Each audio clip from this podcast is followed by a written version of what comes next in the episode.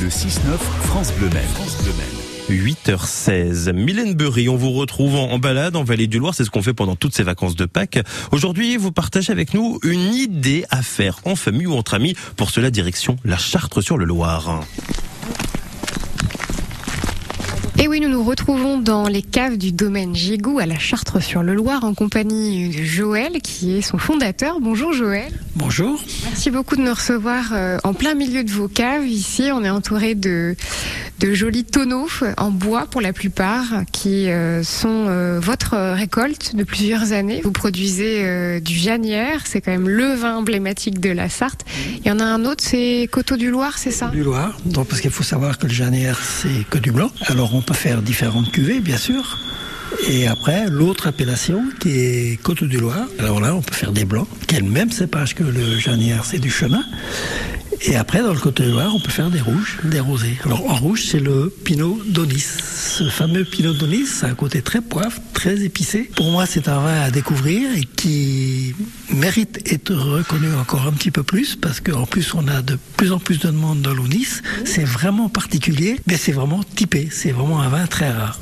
Ça fait une cinquantaine d'années, hein, je crois que vous êtes là. Ce que vous m'avez dit tout à l'heure. Et approché de la presque de la cinquantième année de d'aide à la vinification maintenant, parce que je suis pas tout seul. Les enfants qui ont repris, donc je travaille avec eux. Voilà. Donc c'est des histoires peut-être que vous racontez durant les, les visites ici qui sont organisées aux caves ou pas forcément, non?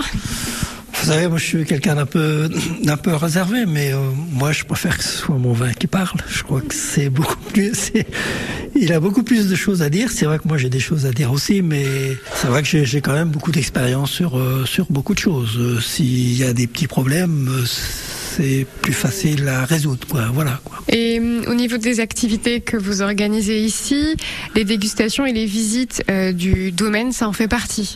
Ah bah oui, nous on fait beaucoup de, on a beaucoup de demandes, euh, des visites de caves, des petits groupes de 7, 8, 10 personnes, euh, voire beaucoup plus. Et les gens se retrouvent ensemble. Et c'est vrai qu'on a de plus en plus de visites. Donc nous on fait visiter la cave, dégustation.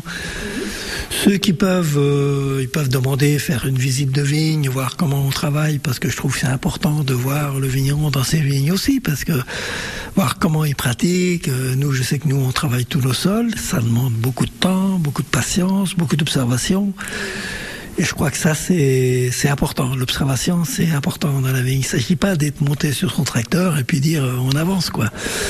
Je pense qu'il faut regarder, il faut être observateur. Et puis après, le temps. Il faut gérer par rapport au temps, surtout quand on travaille les sols. Merci beaucoup. Je vous en prie, merci. La vallée du Loir, un secret bien gardé, c'est votre série pendant les vacances sur France Bleu Maine avec Mylène Burry qui restera d'ailleurs demain au domaine de Gigou pour vous présenter cette fois-ci les chambres d'hôtes. N'hésitez pas si vous avez manqué un rendez-vous.